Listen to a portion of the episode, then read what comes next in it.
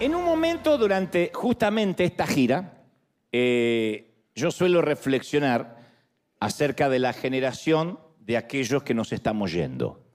Y menciono que quienes rondamos los 50, que apenas lo estamos rondando, tampoco lo rondamos hace mucho, fuimos y seremos una generación como quizá nunca jamás se vuelva a ver, porque somos parte de una, de una edición exclusiva, de un lote limitado. Pero fundamentalmente somos la generación, y esta es la razón, que respetaba a sus padres, eh, que oía a sus profesores, a los maestros, a los abuelos, a las personas mayores. Somos la generación del por favor y el gracias, que eran las dos frases o las dos palabras que abrían todas las puertas. Por favor y gracias. No se nos ocurre a nosotros ni siquiera decirle algo a un empleado que trabaja para nosotros sin anteponerle el por favor y el gracias después. No importa si le estamos pagando para eso, porque fuimos criados así. Desde chiquitos nos enseñaron a abrirle la puerta a las mujeres, le cedíamos nuestros asientos, fueran ancianas o fueran jóvenes.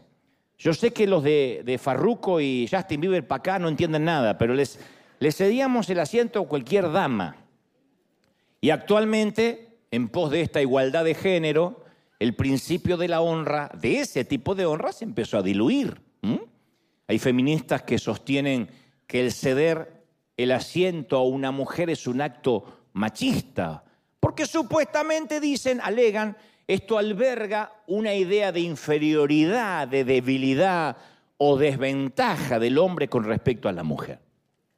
O que pienso al darle el asiento que quizás es una mujer más débil que yo y de ahí, qué sé yo, deriva mi necesidad de protegerla, de considerarla.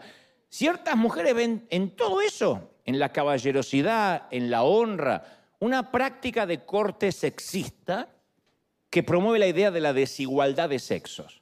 Pero muchos nacimos con una cultura que modeló la honra. Es imposible que alguien joven esté sentado de nosotros viendo un anciano que está de pie, una anciana que está de pie. O cualquier mujer no necesariamente tiene que estar embarazada.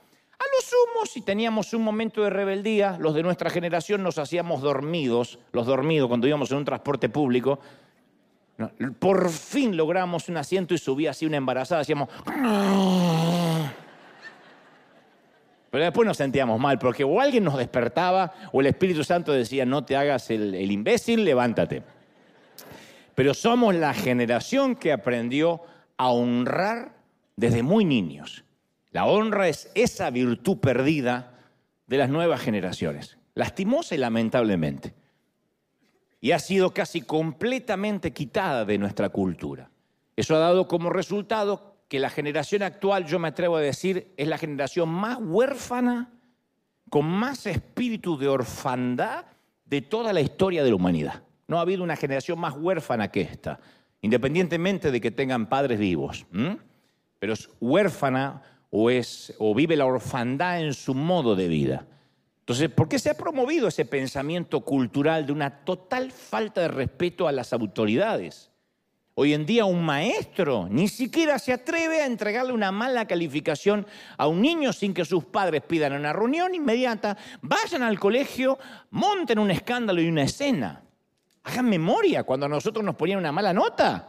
Cuando veníamos con el cuaderno de notificaciones teñido en sangre, porque lo escribían todo en rojo. ¿Y qué decían los padres y las madres? Algo habrás hecho. Había como un apoyo tácito hacia los docentes, que ahora desapareció. Si nuestro nene tiene una mala calificación, seguro que la maestra lo odia. Seguro que le está haciendo bullying. Y vamos y montamos un escándalo. Pero quienes fuimos educados para honrar, no honramos a la gente porque necesariamente se lo merezca, sino porque nosotros somos honorables. Fuimos creados con honorabilidad. Para los cristianos la honra, la honorabilidad es una condición del corazón, un estilo de vida. ¿Por qué? Porque es difícil leer la Biblia, por ejemplo, sin que seamos expuestos a una cultura con niveles de honra, niveles de autoridad. Todas las escrituras tienen esos niveles. Jesús dijo en Mateo 10:40, el que a vosotros honra, a mí me honra, dijo el Señor. El que me honra a mí, honra al que me envió, o sea, honra a Dios. El que honra a un profeta, por cuanto es profeta, va a recibir recompensa de profeta. El que honra a un justo, por cuanto es justo, recibirá recompensa del justo. Y cualquiera que honre a uno de estos pequeñitos, aun con un vaso de agua fría, solamente un vaso de agua fría, por cuanto es discípulo de ciertos, digo que no va a perder su recompensa. Entonces es sencillo, un resumen Jesús pasa de honrar a un profeta, luego honrar a un hombre justo y termina con honrar también a los pequeñitos. Como que cubrió todas las bases y la dinámica de la autoridad. Quienes están por encima de nosotros, quienes están en nuestro nivel y finalmente dice el Señor, y también no te olvides de honrar a los que están bajo tu cuidado. Entonces, todo ser humano con quien nos relacionamos encaja en una de esas tres categorías, por encima, por igual y por debajo. Hasta el día de hoy yo siempre digo que sigo honrando a mis pastores, seguimos honrando a los pastores que nos alimentaron, que estuvieron en alguna temporada de nuestras vidas. Algunos de ellos se han equivocado, eh, aún así tienen un lugar de honra, deben tener un lugar de honra en nuestro corazón por el resto de nuestra vida, porque nos alimentaron, porque en un momento de nuestra vida nos trajeron palabra. Algunos han tenido serios problemas personales, pastores que, que estuvieron en un momento en mi vida y alguien me dijo alguna vez, ya ni los menciones porque quedas mal, pero yo no honro necesariamente a quien se lo merece o tiene una vida impoluta, honro, insisto, soy un hombre de honor. Esa es mi esencia. River es una iglesia de honor. River es una iglesia que si sale a dar comida, honra a quienes están recibiendo esa charola o ese plato de comida. Les tiramos la comida como diciendo son gente de menor categoría. Honramos a quienes por esta temporada les toca estar por debajo, a los que están por igual, a las autoridades. Pero antes de meterme de lleno en este mensaje, yo quiero que repasemos rápido, de manera expeditiva, vuelo de pájaro, lo que significa honra, porque siempre hay mucha controversia conforme el significado que entiende cada quien. La definición etimológica de honra es valoración, apreciación, estima, consideración, respeto. A veces, para entenderlo mejor, para que una palabra se, entiende, se entienda mejor, hay que ver o revisar su antónimo. El antónimo de honra es deshonra. Entonces, cuando no hay honra, hay deshonra. ¿Qué es deshonra? Algo común, algo pueril, algo ordinario, algo nimio. Cuando algo es común y ordinario, lo deshonramos. Por eso la Biblia dice que hay vasos de honra y vasos de deshonra. Cuando hablaba de los vasos de honra, son los que se ponen encima de la mesa. Cuando hablaba de los vasos de deshonra, la hipérbole o la metáfora es la basinica que se pone debajo de la cama cuando el baño está lejos. Claro que es útil, ¿no? Especialmente en el campo, cuando a las 2, 3 de la madrugada dice, ¿dónde está el baño, maestro, si te estás quedando? Y te dice, sí, sí, que siga la luz de la luna, ¿dónde está la vaca, vio? Ahí uno dice, ¿por qué no tengo un lindo vaso de deshonra? Ese dice deshonra porque es para algo íntimo, ¿no? No es para andar poniéndolo arriba de la mesa, obviamente. Pero la verdadera honra, según las escrituras, se origina en el corazón. Por eso Dios dice esa famosa palabra que, que no solo nos sorprende, sino que también nos choquea. A mí me sigue choqueando hasta la fecha de Isaías 29, 13. Dice, este pueblo se acercó a mí con su boca. Diríamos en el lenguaje Dante habla hoy, se acercó de mí con su jeta. Con sus labios me honra, pero su corazón está lejos de mí. Uf, y el temor que dicen tener por mí no es más que un mandamiento de hombres. El Señor dijo, me honran de la boca para afuera, no del corazón, porque la verdadera honra surge de un corazón que tiene temor de Dios. Y para comprenderlo mejor te voy a enumerar algunos principios rápidos. Todavía no me meto de lleno en lo que Dios me mandó que te dijera, pero esto para construir la base de lo que vamos a edificar. Primer principio que no podemos olvidar la honra nos permite acceder a una vida milagrosa. Jesús dijo que en Nazaret no lo habían honrado. Vieron a él un hombre ordinario, vieron en él un muchacho común. La Biblia relata en Marcos 6, 5, dice, y no pudo hacer en Nazaret milagros, salvo que están unos pocos enfermos y se fue. Y yo siempre me pregunté, ¿por qué Jesús no pudo hacer milagros en su ciudad natal? ¿Qué o quién se lo impidió? Porque él hizo grandes milagros en muchas ciudades. Bueno, la respuesta de por qué no pudo hacer milagros en su ciudad natal está en la misma gente de Nazaret, registrado en Marcos 6.2, que murmuraban, ¿y de dónde tiene este tipo estas cosas? Otro decía, ¿y qué sabiduría es esta? ¿De dónde la sacó? ¿No es este el carpintero, hijo de María, hermano de Jacobo, de José, de Judas, de Simón? ¿No están aquí con nosotros también sus hermanas? Y se escandalizaban de él diciendo, ¿este de dónde salió? ¿De dónde vino?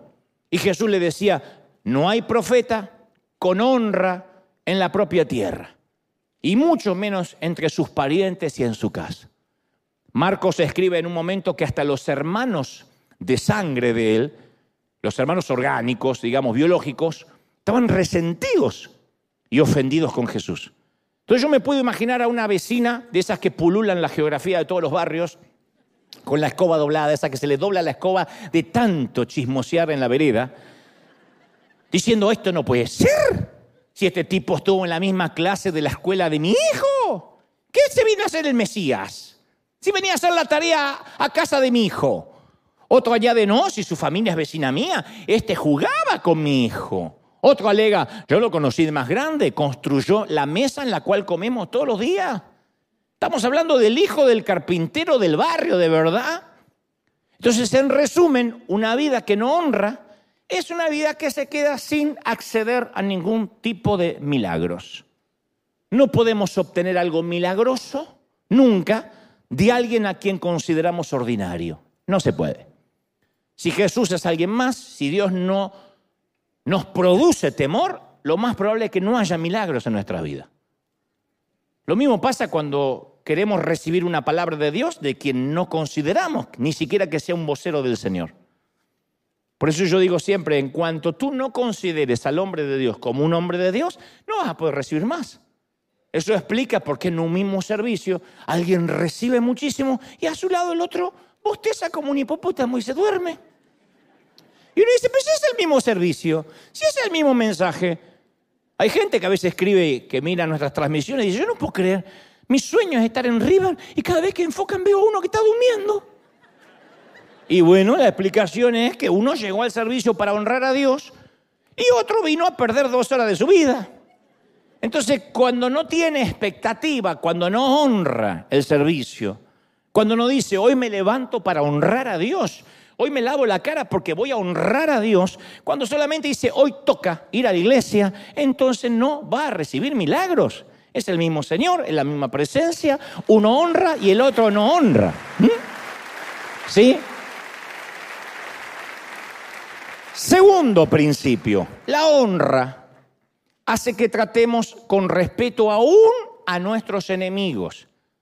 Judas 1.9 relata este principio, dice, ni siquiera el arcángel Miguel, cuando argumentaba con el diablo disputándose el cuerpo de Moisés, se atrevió a pronunciar contra el diablo un juicio de maldición. Esto le va a incomodar la teología a unos cuantos, pero está en las escrituras. Judas es un libro canónico, no lo acabo de inventar. Le dijo el ángel al enemigo que el Señor te reprenda, que se arregle contigo. Y agrega Judas, algunos maldicen todo lo que no entienden. Y como animales irracionales que no piensan, es precisamente esa maldición de lo que no entienden lo que los corrompe. Qué fuerte. Tenemos que tener mucho cuidado de no maldecir lo que no entendemos. A veces me muestran una cosita por ahí en YouTube, mira este mover de Dios por acá, mira acá la gente hace como animales, acá le agarra la chiripiorca del chavo. Yo, yo he aprendido, si no entiendo, no juzgo. Yo no sé cómo mide Dios. Dios pone la cinta de medir alrededor de los corazones y nosotros la ponemos alrededor de lo que vemos. Y a pesar de la advertencia de Dios, no mires, yo no miro lo que los hombres miran, yo miro el corazón. A pesar de eso, seguimos juzgando a la gente por lo que hace, por lo que nos parece, por lo que a nosotros nos gusta y no nos gusta. Entonces yo no sé cómo es que Dios mide, yo estoy convencido que en el cielo nos vamos a encontrar con gente que pensamos que ni podía pasar por la vereda de una iglesia. Y otros que tenían el cielo asegurado, según nosotros, no van a estar ahí. Dios mide de un modo diferente. Y si alguien merecía la deshonra era el diablo. Pero Miguel no trató a su enemigo faltándole el respeto. Aún ante Satanás, Miguel sigue siendo honorable. Le dijo a Satanás que el Señor te reprenda. Arreglate con el que te creó. No le dijo diablo inmundo, basura, espíritu de suegra. No. Lo respetó. Yo sé que algunos le van a decir, pero ¿cómo? Y bueno, Miguel dijo que el Señor te reprenda, ¿no? Que es lo que uno debería hacer, te reprendo en el nombre del Señor. Estamos diciendo, no estoy yo, sino es el Señor el que se las va a arreglar contigo. Tercer principio, los que saben honrar no solo bendicen cuando ven una necesidad. Por ejemplo, el que tiene mentalidad de ratón, el que tiene mentalidad de Jerry, siempre va a pensar, ¿y por qué no dan dinero donde hay más necesidad? ¿Y por qué no van al África? ¿Por qué amueblan esas casas lindas en Estados Unidos? Hay gente que considera dar solo si hay una necesidad. Padecen el síndrome de Judas. ¿Por qué en vez de desperdiciar este perfume en Jesús, no lo vendemos y se lo damos a los pobres? O sea, suena espiritual, pero en realidad es una mente que no tiene la menor idea de lo que significa honrar. Judas no entendía la honra. Para él, tirar un perfume a los pies de Jesús era un desperdicio desperdicio. Por eso algunos no saben ofrendar y ponen centavitos. Porque la Biblia dice, honra a Jehová con tus bienes. No dice, dale una limosna a Jehová, dale un tip, dale una propina a Jehová. Honra a Jehová con tus bienes y con las primicias de todos tus frutos. Entonces, cuando yo voy a poner una ofrenda, me tengo que preguntar no si el billete es pequeño o grande, sino si lo, realmente lo estoy honrando. Porque puede que seas como la viuda y es lo último que tienes y lo estás honrando a Dios con tus dos monedas. O puede que estás tirando una propinita que no le darías ni siquiera al camarero de la esquina y entonces estás deshonrando a Dios. La gente no es que no sepa ofrendar, no tiene ni idea lo que es honrar. Porque si tú le tiras una moneda al piso, al camarero, para que la levante del piso, no lo estás honrando. ¿Mm? La gente no tiene idea de lo que es honrar. No es que no sabe ofrendar. Y alguien que no sabe honrar tampoco sabe adorar a Dios. Es imposible que alguien levante las manos y cante soberano Dios y no se le caiga un dólar en la ofrenda. ¿Por qué? Porque no adoramos a Dios porque Dios lo necesita.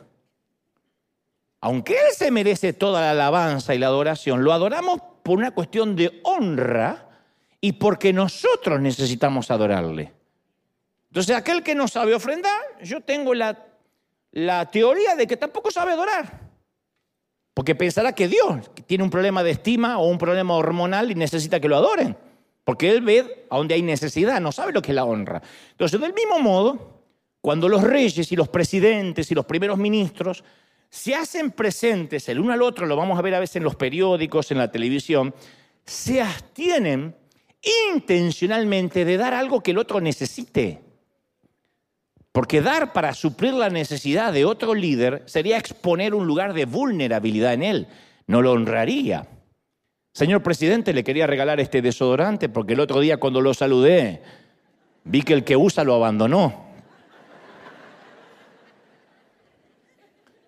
¿Le darías un cepillo de dientes, un hilo dental a un presidente? No, no, no, porque la verdad que los tenía en casa y dije, le va a venir bien.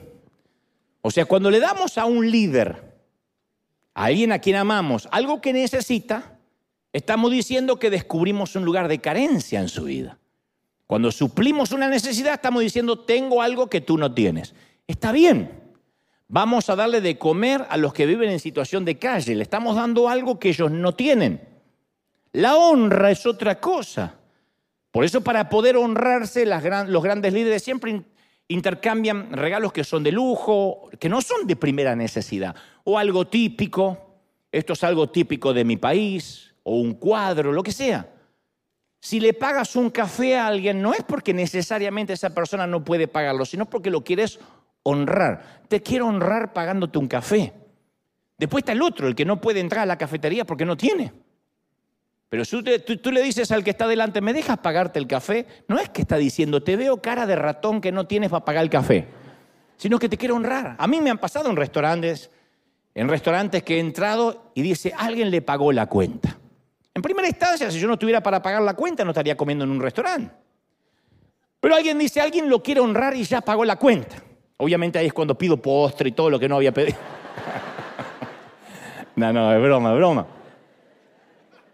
¿Por qué comí justo barato? Justo hoy. Pero lo quiero honrar. Bueno, esto es lo que la honra produce. Dicho esto, me voy a meter en un par de temas difíciles, porque lo que te conté hasta ahora son principios muy profundos pero no es lo difícil de la honra. Ahora se viene, ahora se va a poner bravo. Y el que se levanta, a menos que se esté orinando, va a quedar feo que se levante ahora.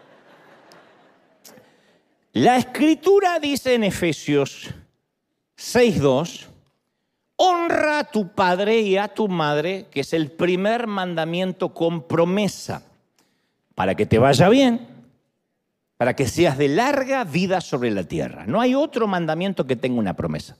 No dice, no mates, para que te, no te salgan acné.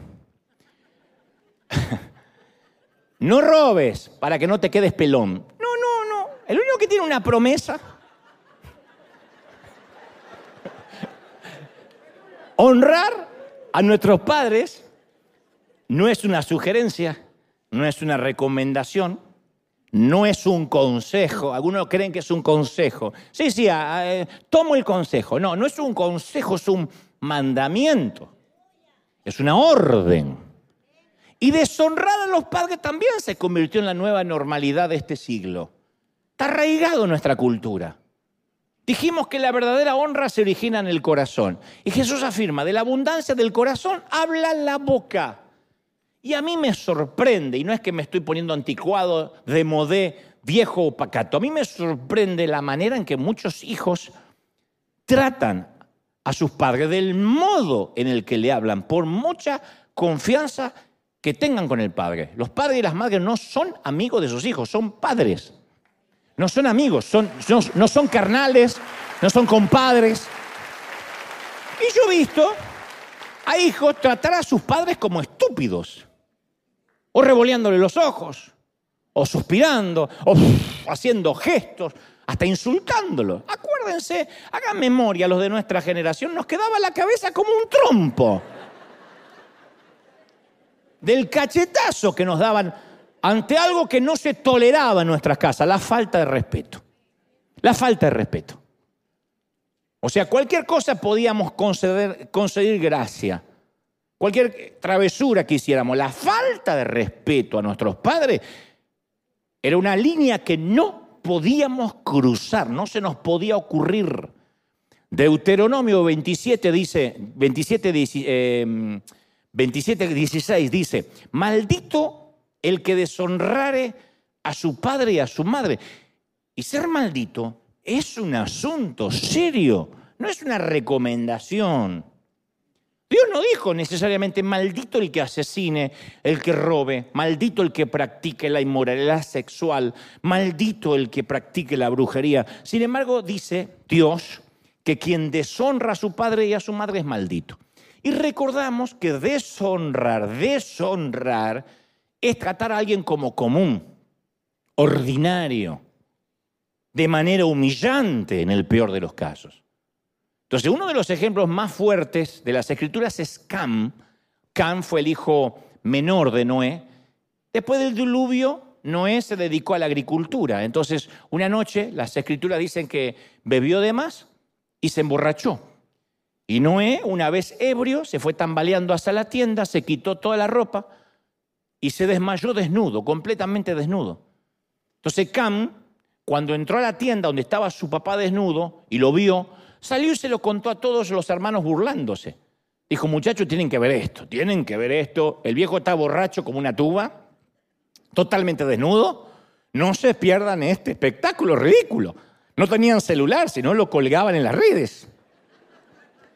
Cuando Sem y Jafet que eran los hermanos, oyeron la burlona historia de su hermano, respondieron de una manera diferente. Agarraron una túnica, se la echaron sobre sus hombros, entraron a la tienda caminando hacia atrás y le tiraron la túnica sobre el cuerpo desnudo de su padre. Ellos no querían ver la vergüenza de su papá. A la mañana siguiente Noé se despierta, descubre lo que Cam había hecho y Génesis 9:25 relata y dijo, maldito sea Canaán, siervo de siervos, esclavo de esclavos será a sus hermanos. Más bendito sea por Jehová, Sem, y Canaán lo va a servir. Engrandezca Dios a Jafet, y Canaán lo va a servir. Canaán será siervo. Esto fue un principio profético para varias generaciones. Cam deshonró a su padre eh, y esa maldición alcanzó no solo a él, sino a los hijos, a los nietos, a los descendientes. De ahí vienen los cananeos, los que habitan Palestina hasta el día de hoy. Alguien podría pensar, sí, pero no es emborrachó. ¿Cómo vamos a honrar a un tipo que está haciendo una tontería, una locura? Sí, pero el fracaso moral de Noé era una prueba de honra para sus hijos y reveló sus corazones. Y esto no es encubrir el pecado. Una cosa es no encubrir el pecado y otra cosa muy distinta es el canibalismo público. Por eso la Biblia no dice, honra a tus padres si se lo merecen, porque la mayoría no se lo merecen. No porque tus padres sean malos, sino porque todos somos malos padres. Hmm. Gloria a Dios que hay una, como yo. Todos somos malos padres. ¿Quién aprende a ser padre o madre antes de serlo? En el, aprender a vivir se nos va la vida. Entonces, nuestros hijos nos van a pasar facturas como nosotros se la pasamos a nuestros padres. Nosotros decimos, teníamos que, me tenían que haber criado mejor, no tenía que haberme abandonado, no tenía que haber sido abusivo, no tenía que haberme pegado. Nosotros también vamos a cometer errores y nuestros hijos nos van a juzgar. Pero lo que quiero decir que en todo caso Dios trata con la inmoralidad o con los errores de los padres como trató con la de Noé seguramente. Dios es quien juzga. A nosotros nos resta honrar. Honrar no es aplaudirlo, honrar no es estar de acuerdo. Es como la lealtad en la iglesia. La lealtad está mal entendida. Soy leal mientras esté de acuerdo. No, la lealtad es lealtad.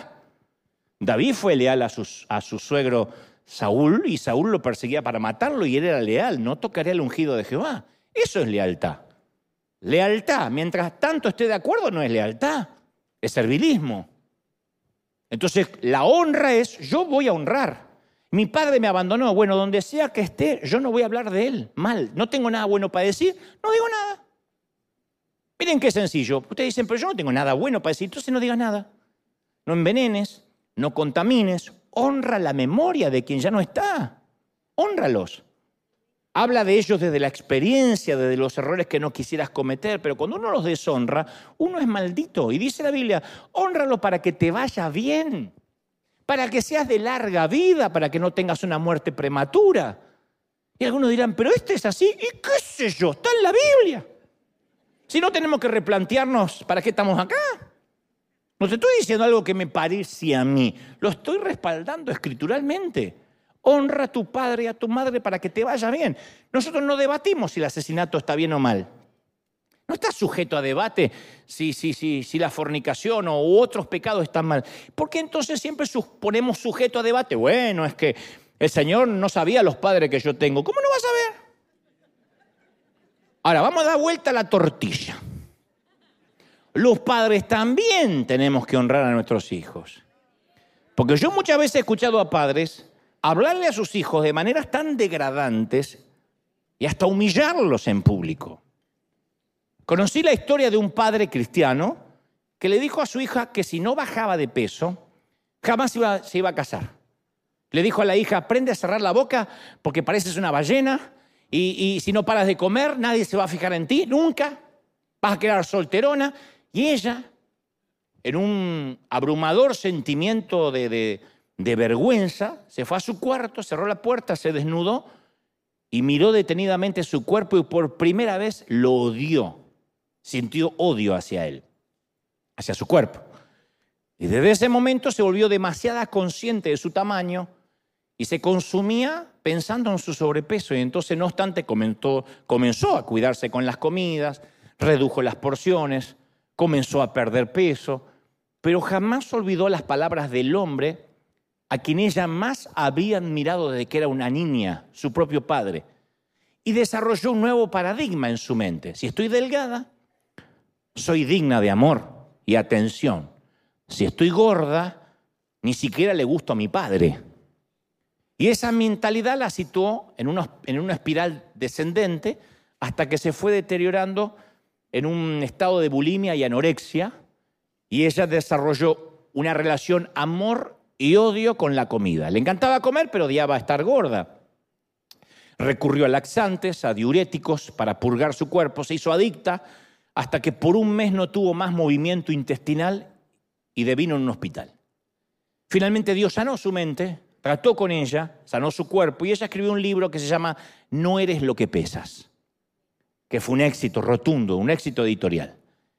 Y allí en ese libro ella de manera descarnada relata, ¿cuánto de todo esto pude haberme evitado si mi padre hubiese manejado la situación que yo vivía de un modo diferente? Y si él hubiese escogido palabras de afirmación y aceptación en lugar de degradar mi aspecto físico, se pregunta, ¿y si él hubiese escogido una manera más constructiva de enfocar el mantener mi peso saludable y la ingesta de alimentos? Entonces los padres podemos deshonrar a nuestros hijos de muchas formas. No solo insultándolos o diciéndole palabras negativas, sino también negándole las palabras positivas. Yo nací con esa, yo me crié con esa filosofía de negarme las palabras positivas y la gran mayoría de nosotros, aunque destaco lo positivo que aprendimos a honrar, también tengo que destacar lo negativo que nos decían, cuando hace las cosas mal te lo voy a decir, cuando hace las cosas bien, ¿qué espera? ¿Que le felicite al Señor? Sí, no estaría mal. Mamá, me saqué una alta nota. ¿Y qué querés que haga una fiesta? Es tu obligación. En esta casa usted no hace nada más que estudiar. Yo soy la que friega y se está muriendo por fregar. Usted lo único que tiene que hacer es estudiar. Ay, el Señor quiere que lo felicite porque trajo una buena nota. Sí, está mal. Pero bajaba un poquito la calificación. Ahí entonces venía la reprimenda. Y nuestros hijos necesitan mucha afirmación, mucho aliento. Necesitan que les digan que son amados, que son valorados. Y si no se lo decimos nosotros, van a buscar esa aprobación en lugares equivocados. Pero van a buscar aprobación. Ya sean amigos, en vicios, o lo que es peor, van a buscar sentirse valiosos en camas ajenas. Hay muchachas que entregan su sexo porque dicen es de lo único que, de lo cual estoy segura, porque me dice que lo hago feliz. En casa no hago feliz a nadie. Entonces no tiene un problema de promiscuidad, tiene un problema de estima, de valoración. En el único lugar que se siente valorada es en una cama y del único que está segura alguna chica por ahí o algún muchacho es de su cuerpo. Pero después no está seguro de nada porque sus padres todo el tiempo le resaltan lo negativo. Entonces puede resultar un gran daño cuando solamente unas palabras de afirmación podrían haber evitado una herida. La honra a nuestros hijos evita muchos, muchos dolores de cabeza. Y cuando hablo de honrar también significa corregir, eso es honrar, corregir con amor. Te voy a dar otro ejemplo bíblico para que no digan, se le ocurrió a él. El rey David tuvo muchos hijos de diferentes esposas. Era un rey divertido, promiscuo, de moral distraída. El mayor se llamaba Amnón y el tercero Absalom. Amnón le hace algo muy malo a la hermana Tamar, a su media hermana Tamar.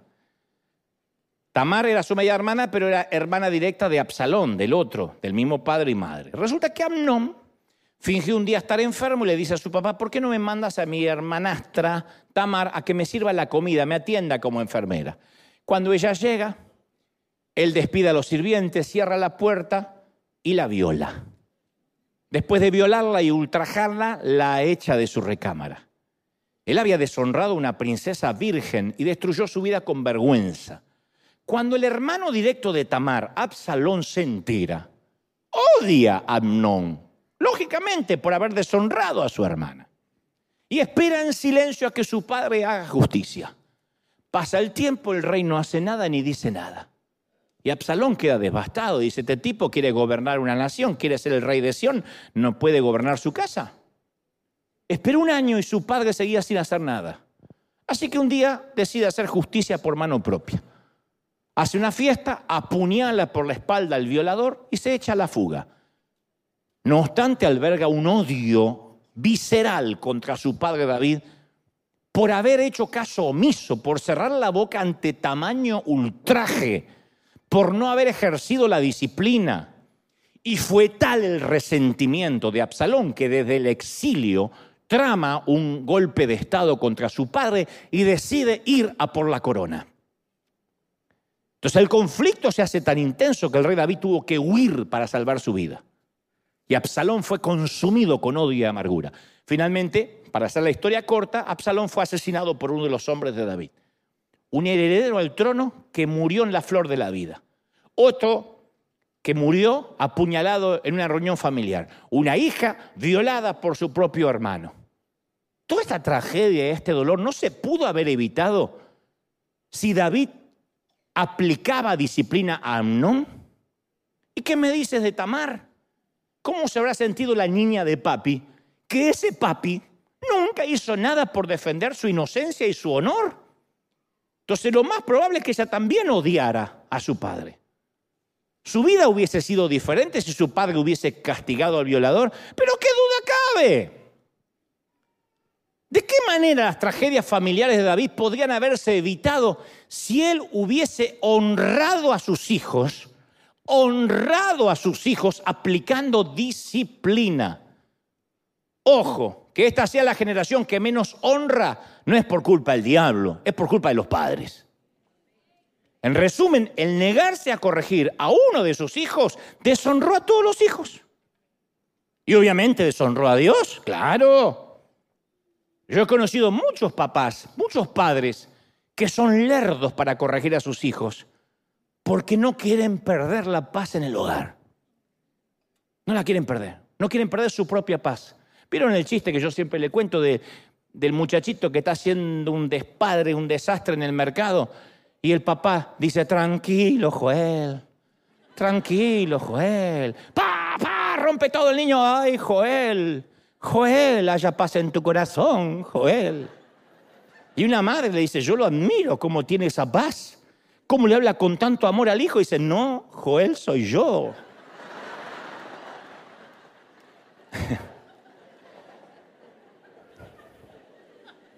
y en el afán del tranquilo Joel, yo conozco a muchas familias que meten todo bajo la alfombra y jamás se habla de nada profundo y son expertos en fingimiento.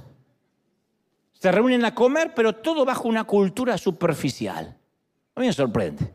No se habla nunca de la hija que se ha divorciado. No digo ahí, en un modo de canibalismo público, pero ni siquiera con la hija. Ni siquiera entre los padres acerca de la hija. No se menciona nunca al hijo vago que no trabaja. No se debate sobre la manipulación del hijo mayor, está prohibido hablar de el vicio de la menor o del menor, no se habla nada. Lo importante es pasar una fiesta en paz. Vengan y traigan algo de, para celebrar, un vinito, un tequilita, y pasémosla bien en el Señor. Eso no es pasarla bien en el Señor. Viven en una cultura de no toquemos temas incómodos. Reunámonos en Navidad y simulemos que todo está bien. Y esos hijos a los que nunca se los incomoda, o nunca se los corrige, terminan sintiendo desprecio por esos padres. No es que dicen, qué gran carnal, qué gran compadre que mi papá, nunca me dice nada. Y esto es irónico como trágico, irónico, porque precisamente lo que los padres tratan de hacer al no corregirlos es ganarse el amor de sus hijos. Pero eso lo pierden, porque ven que sus padres no tienen ninguna autoridad.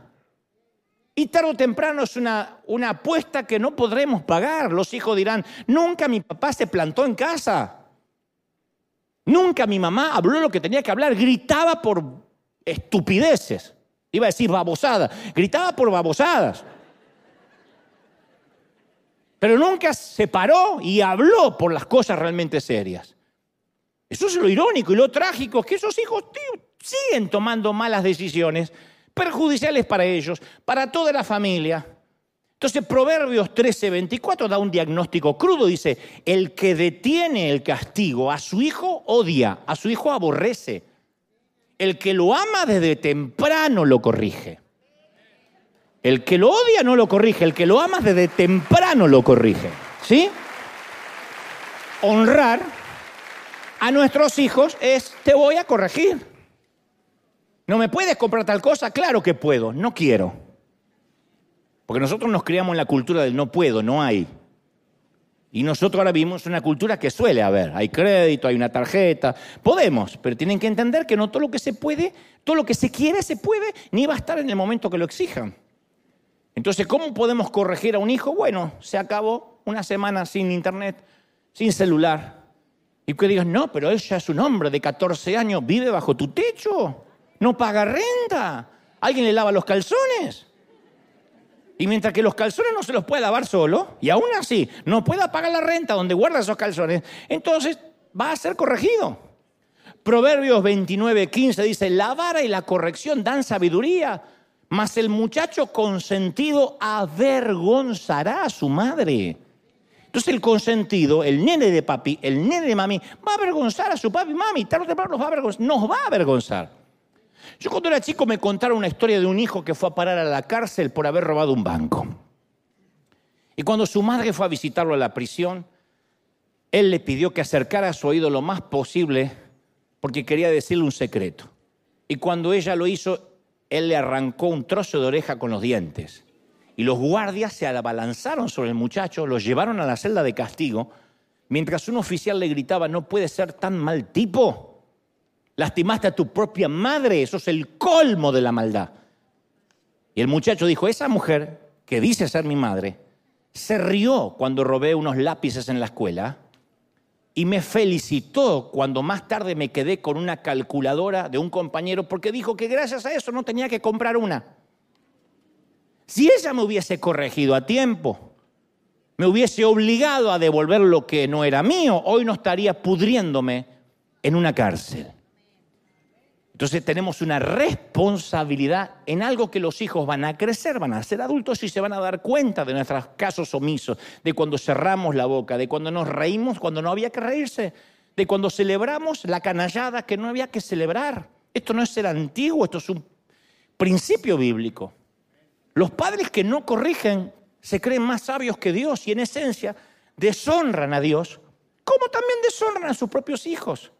Corregir es duro porque tu hijo te va a decir, te odio, eres el peor padre, cuando pueda me voy, eres una basura. Y, cuando más te insulte, más corrección. Más corrección. Hasta que se dé cuenta que no te puede doblar el brazo porque Dios te puso como sacerdote del hogar. Entonces, el patrón nunca varía. Cuando los padres no corrigen a sus hijos, sus hijos terminan despreciándolos. ¿Quieres ganarte el desprecio de tus hijos? No lo corrijas, consiéntelo, sal corriendo a comprarle todo lo que quiera comprar cuando te haga un caprichito porque no, no, es que no quiero perder la paz. Y voy a ir más profundo todavía con este tema de la honra. Proverbios 3.9 dice, honrad al Señor, honrad a Dios. Esto no significa venir a la iglesia una vez a la semana solamente. Significa estimar, respetar, reverenciar a Dios por encima de, de todos. De nadie o de nada puede ser más importante que Dios. ¿Cuándo deshonramos a Dios? Cuando valoramos a una persona por encima de cualquier cosa o por encima, cualquier cosa que esté por encima de Dios. Por tanto, cuando la honra a cualquier persona sobrepasa la honra a Dios o la obediencia que deberíamos tener a Dios, eso encaja en la categoría de idolatría. Alguien inventó por ahí y esto va a seguir incomodando la teología de alguien, pero quiere que me preste atención antes de apedrearme. Primero Dios, después la familia, finalmente el ministerio. Y esto amerita una aclaración. No es del todo verdad y no es del todo mentira. Dicen primero Dios, después la familia, después del ministerio. Entonces primero habría que aclarar etimológicamente qué es ministerio. Ministerio no es venir a la iglesia, ministerio es una asignación divina. Es una misión de parte de Dios. El orden bíblico fue siempre Dios, asignación y familia. Claro, cuando esto está mal entendido, creemos que Dios, horas en la iglesia, descuidar mi familia. No, Dios, asignación y familia. Lo voy a explicar.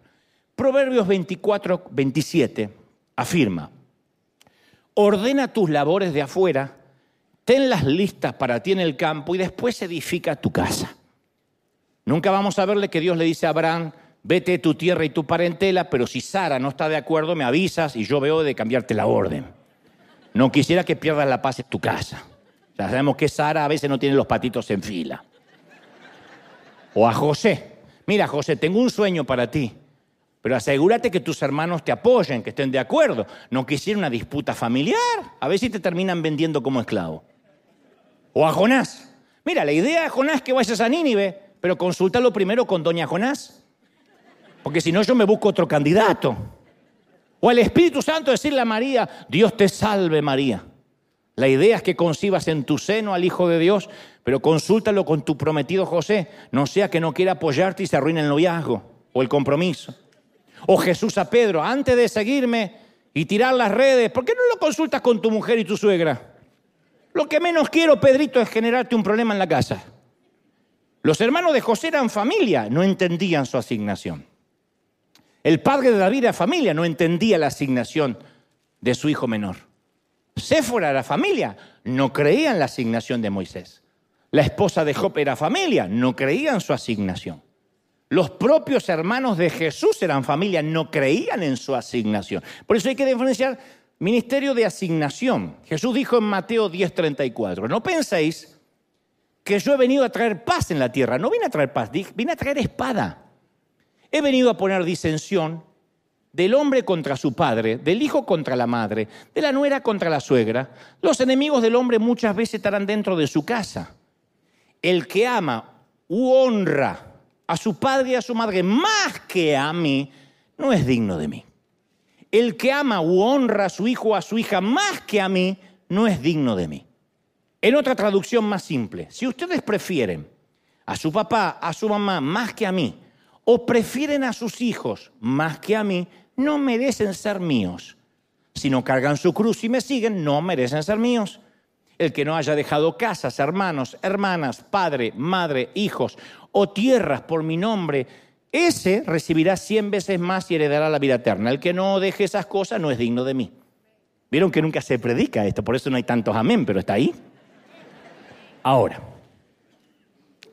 yo quiero dejar esto claro. Esto no es una excusa para abandonar la familia y vivir por fe. Yo conocí a muchos vagos que alegan tener el ministerio de las naciones y se van de paseo por el mundo durante semana abandonando a la esposa y a los hijos. Muy fácil hacerle cuatro o cinco hijos a la mujer y después tener un llamado a viajar por el mundo. Le gustó hacer el hijo, pero no le gustó criarlo o dedicarse a la música y vivir de las ofrendas y a ver cuánto me dan. Y dejar de trabajar y de proveer porque dicen Dios me llamó al ministerio. No, eso no es lo que la Biblia enseña. Primero de Timoteo, primera de Timoteo 5.8 afirma, si alguno no provee para los suyos y especialmente para los de su casa, ha negado la fe y es peor que un incrédulo. Hay que proveer primero para los suyos y para los de su casa. ¿Estamos de acuerdo, sí o no? Ahora, de hecho, hay asignaciones que pueden ser para el hogar. Por eso separo ministerio de asignación, de plan, de misión divina. Hay madres que dedicaron toda su vida a servir a un hijo discapacitado. Esa es su asignación. No despegarse de su hijo. Hay esposas que su asignación es servir al esposo, quien tiene un gran llamado y ella tiene que estar allí criando los hijos. Lo que trato de decir es que cuando Dios nos da una asignación, una misión, y nosotros primero queremos honrar a alguien por encima de ese mandato, ahí es cuando pecamos contra Dios. Otro ejemplo bíblico para que no digan está inventando. Elí era un sumo sacerdote y estaba a cargo del tabernáculo. Sus hijos eran unos sinvergüenza, unos canellas. No tenían respeto por el Señor, no tenían respeto por el pueblo, mucho menos de sus obligaciones como sacerdotes. ¿Sabe lo que hacían los hijos de Elí? Se quedaban con las ofrendas, lo mejor de las ofrendas, los billetes más grandes. No obstante, no se conformaban, cometían depravaciones, violaciones a jovencitas dentro del templo. Y el padre era totalmente consciente de lo que hacían los hijos. Primera de Samuel 2.23 menciona que un día los confronta y le dice, pero ¿por qué hacen estas cosas semejantes, hijos? Todo el pueblo habla de vuestros malos procederes. No, hijos míos, no es una buena fama la que oigo de ustedes. Fue todo lo que les dijo el viejo. No oigo buena fama de ustedes, yo me lo imagino tipo Flander. No oigo buena fama de ustedes. Fue toda la reprimenda. Siguió que sus hijos Siguió permitiendo que sus hijos sirvieran como sacerdotes, no los disciplinó, no los echó, no los corrigió. Claro caso de nepotismo. Una de las vacas sagradas evangélicas es dar por sentado que todos los hijos de pastores necesariamente heredan la iglesia y el ministerio pastoral. Eso sería como suponer que un hijo de cirujano puede operar porque es el hijo del padre, aunque nunca fue a la escuela de medicina. Imagínate, te van a abrir el corazón. ¿Quién me va a operar? ¿Usted, doctor? No, mi hijo. ¿Estudió? No, pero mi hijo. O que el hijo de un abogado te va a defender en un caso, aunque nunca estudió leyes, pero porque es el hijo del abogado y se crió en medio de libros de leyes. Entonces, siempre pensamos que como es hijo del pastor se puede dedicar únicamente al pastorado. No puede tener otra profesión, otro oficio, y la iglesia lo tiene que mantener porque es el hijo de la familia pastoral. Hay casos en que el ministerio de un hijo supera al ministerio del papá. Sí, pero es algo orgánico, no es impuesto por linaje familiar. Pero es patético. A veces me veo cuando los creyentes de años tienen que sentarse a escuchar a un muchachito que los exhorta. Todos saben que el muchachito nunca hizo nada por sí mismo, no tiene experiencia, lo heredó todo. Si Elid hubiese realmente honrado a Dios, habría apartado a sus hijos del oficio y los hubiese sustituido por hombres justos. Entonces un día, como él no lo hace, aparece un profeta de parte de Dios. Porque a Dios no se le escapa nada, a Dios no se lo puede timar. Y le dice, así ha dicho Jehová. ¿Por qué habéis pisoteado mis sacrificios, mis ofrendas? Has honrado a tus hijos más que a mí, engordándolos con lo mejor de las ofrendas de mi pueblo. Primera de Samuel 2.27. Dios le dijo, no estás honrando, me estás honrando tus hijos más que a mí. Y el profeta siguió hablando y sentenció. Por tanto, Jehová, el Dios de Israel, diré, dice, yo voy a honrar a los que me honran. Los que me desprecian también serán despreciados. ¿Sabes lo que va a pasar con tus hijos? Ofnif y Finés morirán en un solo día. Y yo me haré de un sacerdote fiel conforme a mi corazón y andará delante de mí ungido todos los días. No podemos poner a nuestros hijos por encima de Dios. Cuidado. Entonces, cuando no los corregimos, deshonramos a Dios. Tengo otro ejemplo bíblico más duro. Moisés fue otro que estuvo a punto de perderlo todo. Puso a otra persona por encima de Dios. Su error fue tan grave que Dios estuvo dispuesto a matarlo. Posiblemente este sea el versículo más extraño y menos predicado de la Biblia. Éxodo 4:24 dice, y aconteció en el camino que Jehová le salió al encuentro a Moisés y lo quiso matar. Casi nadie predica de eso, como que eso no está en la Biblia. Claro, porque el Señor se le acaba de aparecer ante una zarza ardiente. Moisés baja de la montaña, reúne a su esposa, a sus hijos, y dice, vamos para Egipto porque Dios me dijo que tengo una asignación. La primera noche que acamparon, Dios sale a matar a Moisés. ¿Por qué trataría de matar a alguien que acababa de decir, libera a mi pueblo? Parece que Dios es esquizofrénico. ¿Qué fue lo que sucedió? La historia no nos da ciertos detalles menores, pero es muy fácil llenar los vacíos y los huecos de la línea del relato. Cuando Moisés baja de la montaña tiene una plática con su esposa Séfora, mucho antes que fundara su casa de maquillaje.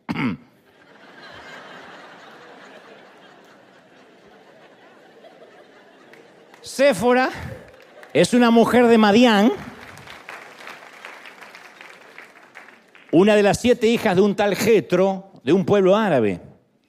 Me imagino que la plática fue más o menos así. Cariño, se me apareció Dios y me dijo que tengo que regresar a Egipto a liberar a mi pueblo de la esclavitud del faraón. Su esposa Séfora le dice, dale, yo voy contigo, viejo. ¿Cuándo salimos? De inmediato dice, pero antes tenemos que hacer algo. En la montaña Dios me recordó el pacto que hizo con Abraham. Me dijo que debemos circuncidar a nuestros dos hijos. Así que vamos a comenzar con Gerson, el mayor. Por alguna razón Cefra no se opone. circuncida a Gerson, pero cuando le llega el turno al menor, Eliezer, el menor, ella pone los brazos en jarra así, se planta entre el hijo y Moisés y le dice, lo siento, no vas a hacer esa tortura al pequeño. No lo voy a permitir. Mira, se me corre el magizaje, Séfora. No sé qué clase de Dios cruel tienes, pero ya fue suficiente por hoy. Y luego imagina que empieza una gran discusión matrimonial. Ella, ella argumenta, ambos gritan. Quizá ella amenaza a Moisés. La pelea dura todo el día, toda la noche. Al día siguiente no se hacen comidas, duermen separados, él va al sillón. Todo empeora. Finalmente Moisés se harta de la resistencia de la mujer y piensa, yo ya estoy cansado de pelear. Yo tengo un llamado a liberar una nación entera y estoy con esta, loca, con esta esposa. Yo necesito un poco de paz. Otra vez el mismo patrón. No, no quiero confrontar a mis hijos porque se pierde la paz. Se arruina la Navidad. No, este también lo mismo. No, no, yo quiero tener paz. Así que cede, le dice Sefi. Está bien, vamos, vamos van camino a Egipto. Y ahí el Señor se le aparece para matar a Moisés porque no había honrado a su esposa en lugar de honrar a Dios. Dios está dispuesto, no está dispuesto a tolerar eso de un líder escogido. Sin embargo, cuando la esposa de Moisés ve que Dios lo va a matar a su esposo, ella agarra, y circuncida a ella a su hijo. Enfurecida toma un cuchillo, una piedra y ella misma circuncida al hijo menor. Y luego arroja el prepucio del chico a los pies de Moisés y le dice, entonces Séfora toma un pedernal afilado, echa a los pies el prepucio de su hijo y le dice, a la verdad, a partir de ahora solo somos esposos de sangre. Y a raíz de ese incidente el matrimonio se separa. Dice en Éxodo 4:26, y Moisés la dejó ir. Ella vuelve con su hijo a Madián y él continúa camino de Egipto. ¿Qué sucedió? ¿Era tan importante la circuncisión? No, era para Moisés quería mantener la paz en lugar de ser un pacificador, que son cosas diferentes. Nunca dijo Jesús, bienaventurados los que mantienen la paz. Él dijo, bienaventurados los pacificadores. Quien mantiene la paz hace concesiones a la verdad, a fin de mantener un falso sentimiento de paz. Corregir a tus hijos no va a ser un momento agradable en tu hogar. Va a haber gritos del otro lado, tus hijos te van a faltar el respeto, vas a tener que seguir provocando la paz. Los líderes también caemos en esa trampa de mantener la paz en la iglesia. Y ahí es cuando uno honra a alguien por encima de Dios. Cuando uno quiere honrar a quien ve y no puede honrar a quien no ve. ¿Qué hace el pacificador? Totalmente diferente al que mantiene la paz. El pacificador confronta si es necesario porque quiere verdadera paz. ¿Sí? Verdadera paz. Cuando uno quiere verdadera paz tiene que confrontar. Eso es tener verdadera paz. Y a veces hay que confrontar. Entonces, quien quiere mantener la paz quiere dejar las cosas como están. Y cuando dejamos las cosas como están, Dios no va a salir a matarnos, pero sí otras cosas en nuestra vida van a empezar a morir. Porque queremos mantener la paz. Hay gente que no quiere tener problemas con su cónyuge, no quiere tener problemas con su suegra, no quiere tener problemas con sus hijos, no quiere tener problemas con los miembros de la iglesia, no quiere tener problemas con los pastores y les da un micrófono a todos los pastores para que todos digan alguna babosada, porque si no, tiene problemas y se van de la iglesia. Y cuando un pastor quiere honrar a la gente por encima de Dios, hay algo que se va a morir. Su presencia, su gloria, su unción, hay algo que se va a morir. Como líder yo he tenido muchos problemas por no honrar a cierta gente que quería, no sé, este, eh, abrir el culto, o yo quiero también predicar, o yo quiero también figurar, y me he tenido problemas. Pero mi asignación es cuidar que lo sagrado no se vuelva común, cuidar lo que Dios nos ha dado. Entonces, para no tener problemas uno a veces hace caso omiso. Y a veces hay que confrontar tanto Moisés como Elí trataron de mantener la paz barriendo lo incómodo debajo del tapete. No se puede. A veces para, para, para tener una verdadera paz hay que declarar la guerra. A veces hay tiempo de guerra. Si uno quiere paz, va a haber guerra. Porque hay gente que no va a entender que nosotros queremos mantener las cosas como están. Si queremos paz, va a haber guerra. No negociamos con terroristas. No negociamos con terroristas, va a haber guerra. Y muchos padres por mantener la paz, esto no es pacificar, están deshonrando a Dios. Lo que muchos cónyuges hacen, hacen al callarse no es mantener la paz. Mejor dicho, es mantener la paz, pero no es pacificar. Y están deshonrando a Dios. Entonces hay un momento en la vida que uno tiene que decir, bueno, yo voy a refinanciar las relaciones. ¿Qué es refinanciar las relaciones? Esto está mal, hay que cambiarlo. No puede ser que nuestros hijos se vayan a cualquier hora y vengan sin avisar si comen de nuestra mesa. Hay que refinanciar. Eh, ¿Qué te agarró, papá? ¿Qué te agarró, mamá? El demonio. No, estoy refinanciando. Basta de mantener la paz. Voy a pacificar. Refinanciar. Hay cosas que uno tiene que hacer. Porque si no las hace, eso lo vamos arrastrando. Y en un momento Dios dice, me estás deshonrando. Hay una asignación que se nos da. Como esposos, como padres, como hijos, como líderes.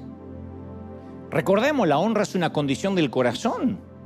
La honra nos abre caminos, la honra nos da salud, la honra nos da juventud eterna. La honra nos sienta en mesas de reyes, dice las escrituras. Nuestra vida fluye a través de la honra. Entonces, primero honramos a Dios, después nuestra asignación. Nuestra asignación puede ser ser papá, ser mamá, ¿cómo no? O puede ser, te estoy enviando para este propósito. Honramos a nuestra familia, honramos a nuestros padres, honramos a nuestros hijos, a nuestras autoridades y aún a nuestros enemigos. Los honramos. Digo siempre, la naturaleza del alacrán es picar, la del zorrino orinar, la de Messi hacer goles, la de suegra hablar mal de la nuera, la de River es honrar, esa es nuestra naturaleza. Honramos porque somos gente de honor. La honra es la última virtud perdida de este siglo y nosotros vamos por ella. No tenemos que perderla, no tenemos que resignarnos a perderla. En nuestros hogares tiene que haber honra. Honra al abuelo, honra a la abuela si vive, aunque hable boberías, aunque tenga Alzheimer.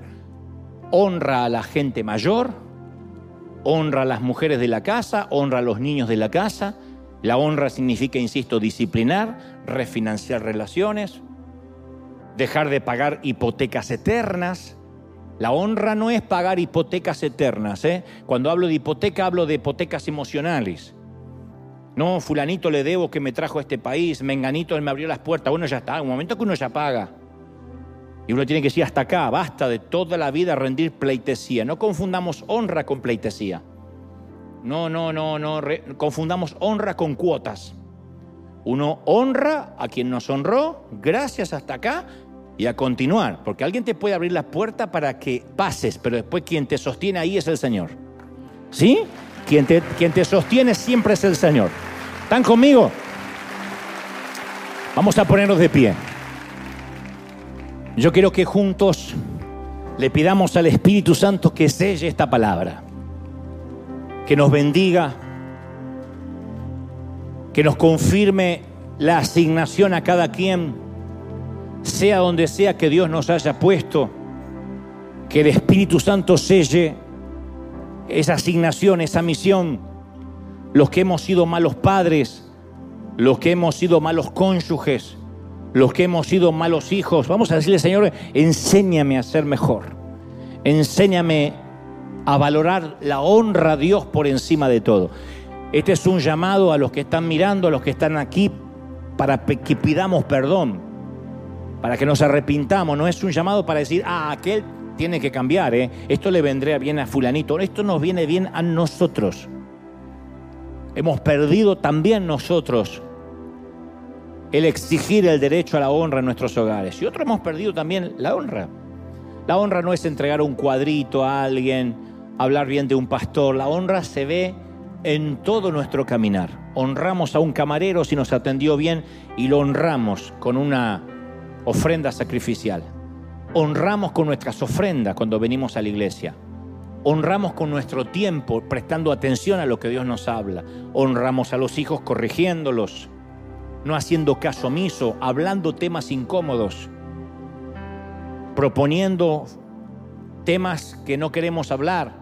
Buscar el momento, pues no todos son los momentos, pero hay buscar un momento donde digamos, bueno, enfrentemos este tema incómodo, lleguemos a un arreglo o no. Pero hablemos, eso es un pacificador, no alguien que mantiene las cosas bajo la alfombra. Yo vengo de una generación, y con esto ya voy a terminar, pero yo vengo de una generación donde uno se enteraba de cosas, secretos familiares después que se morían los abuelos, ¿se acuerdan? Aparecía por allá un hijo no reconocido. Generalmente al lado del ataúd se daban esas revelaciones. Porque aparecía gente que no sabíamos que estaba en el, merodeando y uno se enteraba, no, es que el abuelo parece que, no, es que la abuela, no, es que mamá. Uno se enteraba después, todo se barría bajo la alfombra. Era mantener las apariencias y la foto. Que siga pasando hoy. No. Y para pacificar a veces hay que, insisto, promover la batalla, la guerra. Esto se va a resolver. Y si no se resuelve hoy, se resuelve mañana y si no el mes que viene. Pero nos tenemos que decir, esta es la disposición de que las cosas tienen que cambiar. Cero tolerancia a la falta de respeto, cero tolerancia a la deshonra en mi hogar. Y empecemos en nuestra casa, bajo nuestro techo. No esperemos cambiar el mundo, cambiemos nuestro, lo que está, lo que duerme bajo nuestro techo. Y ese va a ser el primer cambio para que Dios nos dé las naciones, para que el cambio empiece en el resto del continente. Vamos a honrar, a bendecir vamos a declarar que nuestra vida va a cambiar a partir de ahora. Vamos a cerrar los ojos y oramos al Señor.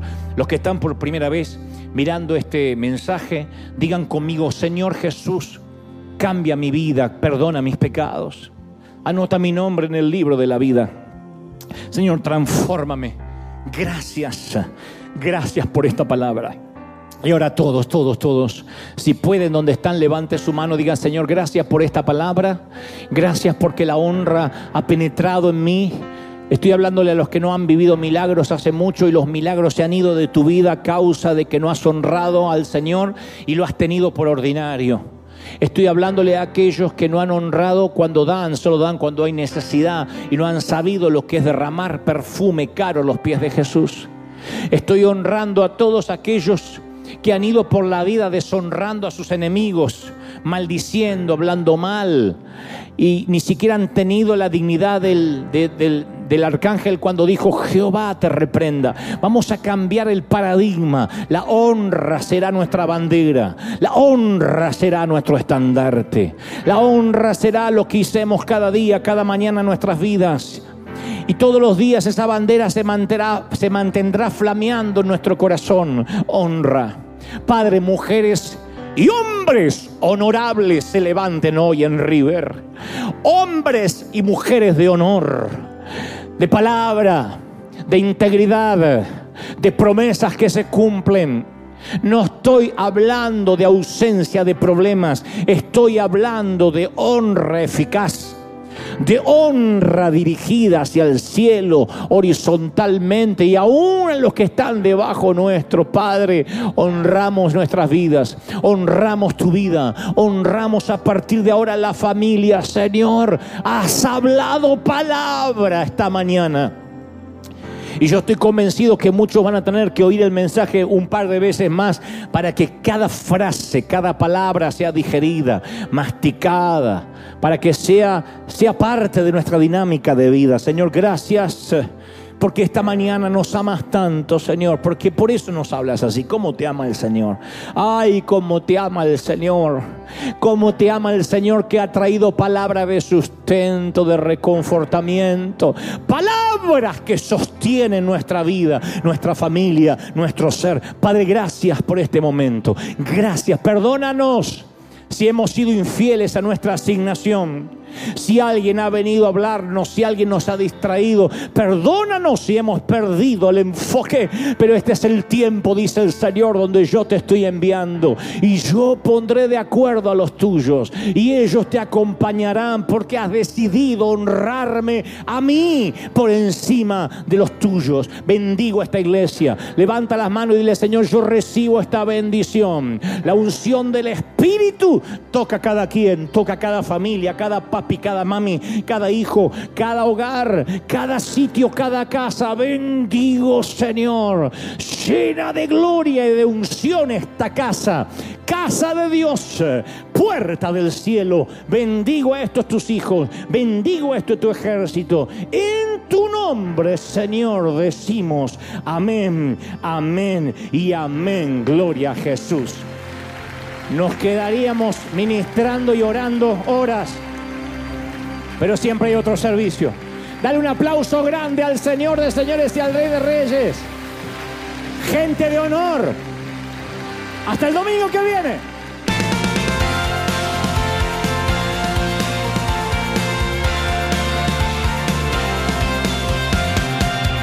Apareciste una noche de soledad, abandonado y perdido te reconocí. Tu voz diciéndome no temas, yo estoy aquí. El Padre me envió por ti y me curaste las heridas, me sanaste mi Jesús. Todas mis cargas las dejaste allí en la cruz. Algo tan grande no lo puedo comprender. Oigo tu dulce voz diciéndome una y otra vez. Oh, oh, oh, oh,